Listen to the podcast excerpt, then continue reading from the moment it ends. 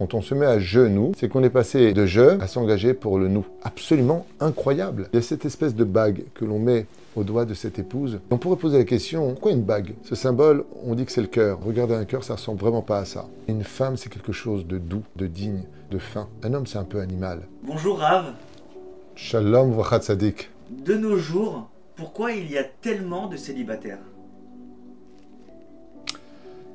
Euh, bon, il y a aussi quand même pas mal de mariages. Baruch Hashem, on ne peut pas dire qu'il n'y a que des célibataires, mais c'est vrai que par rapport aux années 70 et aux années 80, euh, il y a de plus en plus, en tout cas, euh, de filles à la recherche de garçons pour créer un foyer et une famille. Je voudrais donner trois réponses, dont deux, et puis un synopsis à cette question que tu poses, qui peut-être pourrait être une réponse valable, en tout cas pour une grande partie des gens qui nous écoutent. Ben, la première, c'est que le mariage est un acte qui engage le couple devant Dieu et devant les hommes, avec des valeurs morales, des responsabilités où nos vies passent du singulier au pluriel. Et cette réflexion-là est d'une importance capitale. Comme vous le savez, de façon symbolique, quand on demande la main à une fille, on se met à genoux en général dans la tradition pour lui tendre cette bague. En tout cas, c'est comme ça que dans beaucoup de pays ça se passe. Et il y a un jeu de mots ici. Quand on se met à genoux, c'est qu'on est passé de je à s'engager pour le nous, du singulier au pluriel.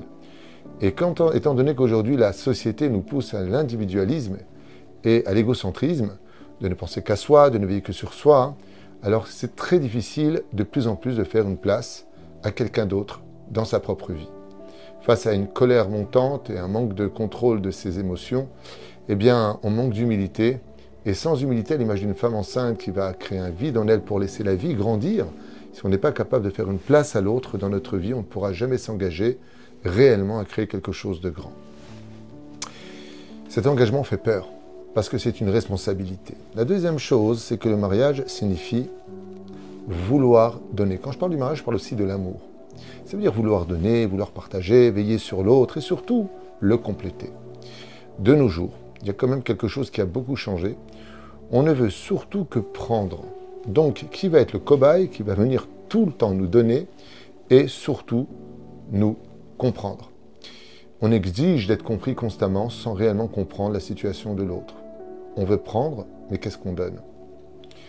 On est dans la critique et c'est difficile. Parce que, combien même on pourrait parler des gens qui n'arrivent pas à trouver, pourquoi y a-t-il 50% de divorces dans le monde aujourd'hui, Lionel? Ça veut dire que même les gens qui arrivent à se trouver n'arrivent pas à rester ensemble.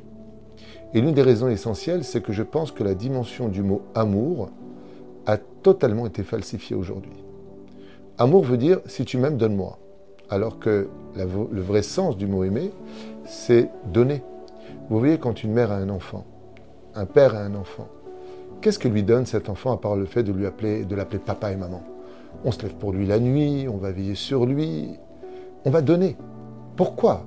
Pourquoi cet enfant on va donner et l'orphelin qui est au bout du quartier on va rien lui donner? Si ce n'est que faire une, œuvre de charité. Bah, la réponse est simple, c'est mon fils, je l'aime, c'est ma fille, je l'aime. Et parce que j'aime, je veux donner.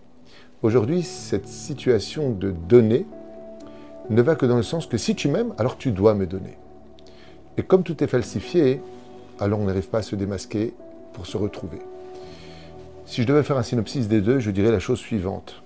Dans la société dans laquelle on vit aujourd'hui, eh bien, on n'est plus prêt à se battre pour tout ce qui serait un barrage à nos besoins personnels.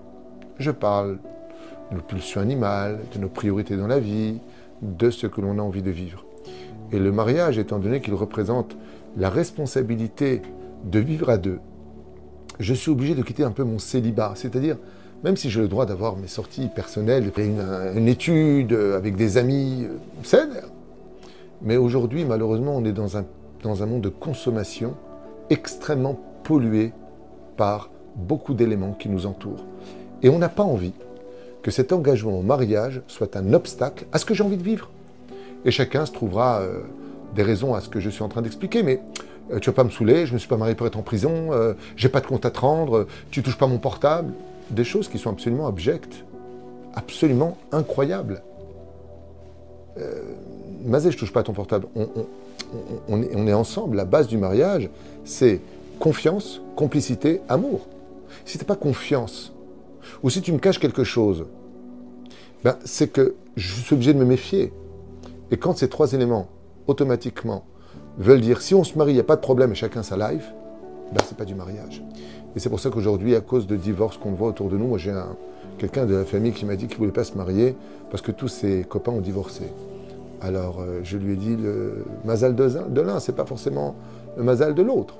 Euh, mais la question qu'il aurait dû se poser, c'est pourquoi ils ont divorcé Pour ne pas apprendre à commettre les mêmes erreurs, pour rester mariés. Et c'est pour cela que je finirai avec cette petite phrase, si je peux me permettre, dans cette époque du jetable. Pourquoi s'engager pour du durable? Parce qu'on n'a plus du tout envie de se battre pour son bonheur et qu'on veut du parfait. Il faut que la fille soit super belle, super gentille, super classe, d'une bonne famille, qu'elle ne casse pas les pieds, qu'elle ne pose pas de questions. Il faut que le mec soit comme ceci, comme cela. Alors qu'on n'a pas compris que aimer, c'est venir compléter ce qui manquait chez l'autre. Voilà pourquoi les gens ont beaucoup de mal à se trouver. Donc grave, en fin de compte, si on voit une personne célibataire, d'avoir de, la peine pour cette personne-là, c'est un peu superflu parce que en fin de compte, elle ne le veut pas vraiment, c'est qu'elle doit apprendre à aimer. Ben, c'est pas qu'elle ne le veut pas vraiment, c'est que d'un côté, on ne veut pas se solder quand on rencontre quelqu'un parce qu'on se voit, on, voit que ça va être trop compliqué. On n'est pas forcément du même rang social, on n'a pas du tout les mêmes, les mêmes passions, on n'a pas du tout les mêmes idées. Imagine qu'un religieux tombe sur une non-religieuse, ça va être difficile qu'il y ait un synagogue et l'autre qui va à la plage. Il y a aussi, il y a aussi des points qu'on ne peut pas éviter au sein du mariage. Mais euh, ça va beaucoup plus loin que ça aujourd'hui. C'est que je me suis rendu compte que de plus en plus, euh, ouais, mais ça, ça va pas. Oui, mais ça, ça va pas. Au lieu de régler les problèmes par le dialogue, au lieu de, de venir euh, euh, essayer de voir comment contourner le problème, ou j'irais plus que ça encore, régler le problème, comme savaient le faire nos grands-parents. On a souvent l'habitude de jeter la pierre à nos grands-parents en disant c'était des femmes soumises, euh, c'était une époque où euh, ils n'étaient pas complètement libérés, développés. c'est pas vrai, c'est pas vrai. Les gens vivaient beaucoup mieux et plus heureux avant qu'aujourd'hui. Aujourd'hui, c'est vrai que le monde s'est beaucoup épanoui, il s'est modernisé, mais est-ce que ça fait des gens plus heureux dans leur couple? Non. Non, parce que, eh bien, aujourd'hui, on n'est plus marié avec sa femme. On est marié avec toutes sortes de choses qui nous entourent, à ne plus faire la différence entre ça, c'est le travail, ça, c'est le couple, ça, c'est les enfants, ça, c'est une passion, ça, c'est mon sport. On n'arrive plus à ranger notre vie. Tout est amalgamé dans un monde qui coûte de plus en plus cher, où tu n'as pas le droit d'être pauvre, tu n'as pas le droit d'être bête, tu n'as pas le droit de pas être au courant, tu n'as pas le droit de rien du tout. Et le pire, c'est qu'on te force à prendre des parties, on te force à dévoiler de plus en plus, quelque part, et tes défauts et tes qualités pour déjà rentrer dans un préjugé, ce qui est très compliqué. Avant, on avait le plaisir de découvrir l'autre. Aujourd'hui, comme euh, un chudour qui a eu lieu hier soir, donc une rencontre, euh, la personne a dit directement euh, bonjour, et ça va. Alors écoutez, moi, avant de, commencer, moi, je suis déjà comme ça et comme ça et comme ça. Vous savez, quand la femme dans le judaïsme tend ce doigt pour prendre la bague, il y a beaucoup de symboles avec ça. En tunisien, on dit Balek, fais attention. Alors on peut faire comme ça aussi, qui veut dire je suis à toi. Et il y a quelque chose de très beau. Il y a cette espèce de bague que l'on met au doigt de cette épouse. Et on pourrait poser la question, pourquoi une bague? On aurait pu se marier avec elle, Bénin Chavé Prouta, pour un minimum, en lui donnant une pomme, dans le judaïsme, je parle Ken, euh, en lui donnant une chaîne, par exemple, qui a une valeur, une pièce de 10 shekels pourrait suffire à pied pour qu'elle s'engage à travers cela. La bague représente quelque chose de magnifique. La bague, c'était une règle qui était rigide. Et puis on l'a fait un peu fondre avec la chaleur de l'amour. Et puis ensuite, on les a soudés. C'est-à-dire qu'on a pris une extrémité et une autre extrémité pour lui dire viens écouter l'autre, viens te souder à lui. Et ce cercle représente l'éternité d'un engagement à travers l'amour. Ça veut dire que si je suis capable, comme je l'ai déjà dit dans un cours, c'est que on représente souvent, vous connaissez ce symbole, ouais. Ce symbole, on dit que c'est le cœur ben, regardez un cœur, ça ressemble vraiment pas à ça. Ça ressemble à ça, un cœur. Qu'est-ce qui ressemble à ça dans le corps humain? Une oreille. Quand je prends deux oreilles et que je les mets l'une à côté de l'autre, même si de façon symbolique ça représente le cœur, les sentiments, mais les sentiments viennent du fait que je sais tendre l'oreille vers l'autre pour comprendre et arranger le problème.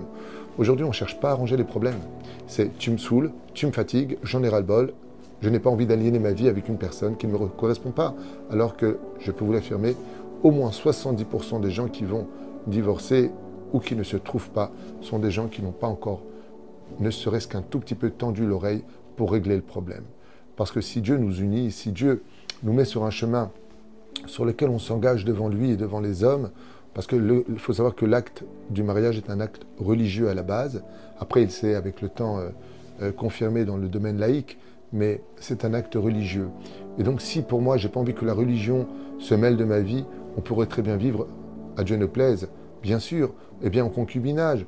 Euh, voilà, on est ensemble, on fait des gosses ensemble, et malheureusement, on va de plus en plus vers cette direction-là, où toutes les valeurs de la famille sont en train de disparaître, parce que quelque part, je veux m'engager de façon occasionnelle, mais je ne suis plus prêt à m'engager pour t'appartenir. Et le mariage, c'est appartenir l'un à l'autre. Les mishpechotam, les vetavotam. En tout cas, sache une chose, dans le judaïsme, euh, cette mitzvah-là est tellement importante, ce commandement est tellement puissant, les mishpechotam, les vetavotam, qu'on ne peut être concrétisé réellement qu'à travers Baruch Hashem, l'effigie d'une famille, avec euh, les enfants, les petits-enfants et toutes les complexités qui vont s'accompagner au fur et à mesure des âges, pour lesquels la responsabilité, la maturité devront être toujours au rendez-vous pour régler les problèmes et cesser de les fuir par j'en ai ras-le-bol, j'en peux plus, l'époque du jetable. Pourquoi se battre pour quelque chose de durable. Voilà un peu ce que j'en résulte, mais aussi des couples qui vont bien, et puis il y a aussi beaucoup de mariages. Donc quelque part, beaucoup de prières, mettre euh, ses atouts en avant, qui veut dire sa pudeur, sa, ne pas se vendre, on n'est pas, des cailloux, ne pas se vendre comme de la marchandise, mais au contraire, il serait temps que les femmes sachent que les hommes recherchent d'abord des femmes, avec toute leur féminité, ça veut pas dire leur faiblesse, mais une femme c'est quelque chose de doux, c'est quelque chose de digne, c'est quelque chose de fin ça ne parle pas comme un homme. Un homme, c'est un peu animal. Une femme, c'est quelque chose qui doit s'observer avec toute la magnificence que Dieu a créée, c'est-à-dire Shasani Kirtsono. Vous voyez Hachem, le créateur du monde. On ne le voit pas, il ne se montre pas. Il reste dans le fait qu'on s'adresse à lui, parce qu'il reste toujours mystérieux. Et les femmes disent dans la prière du matin chez nous, les juifs, Shasani Kirtsono, je suis à l'image de Dieu. C'est ce qui manque le plus aujourd'hui pas besoin de te vendre, d'être dans tous les réseaux sociaux. Regarde qui je suis, regarde où je viens. C'est pas de la marchandise. Une femme, ça se mérite. Et c'est comme ça qu'on devrait évoluer dans ce monde. Comme le font encore dans certaines régions certaines femmes qui euh, ont le mérite, on vient taper à la porte pour leur demander si on peut les épouser. Aujourd'hui, on voit tout à travers des masques, des filtres, et puis ça rend fou les hommes. On vit dans le monde du paraître, du virtuel, et quand on est enfin devant le concret, on le remet dans le virtuel et dans le paraître pour disparaître. Merci beaucoup, Rav.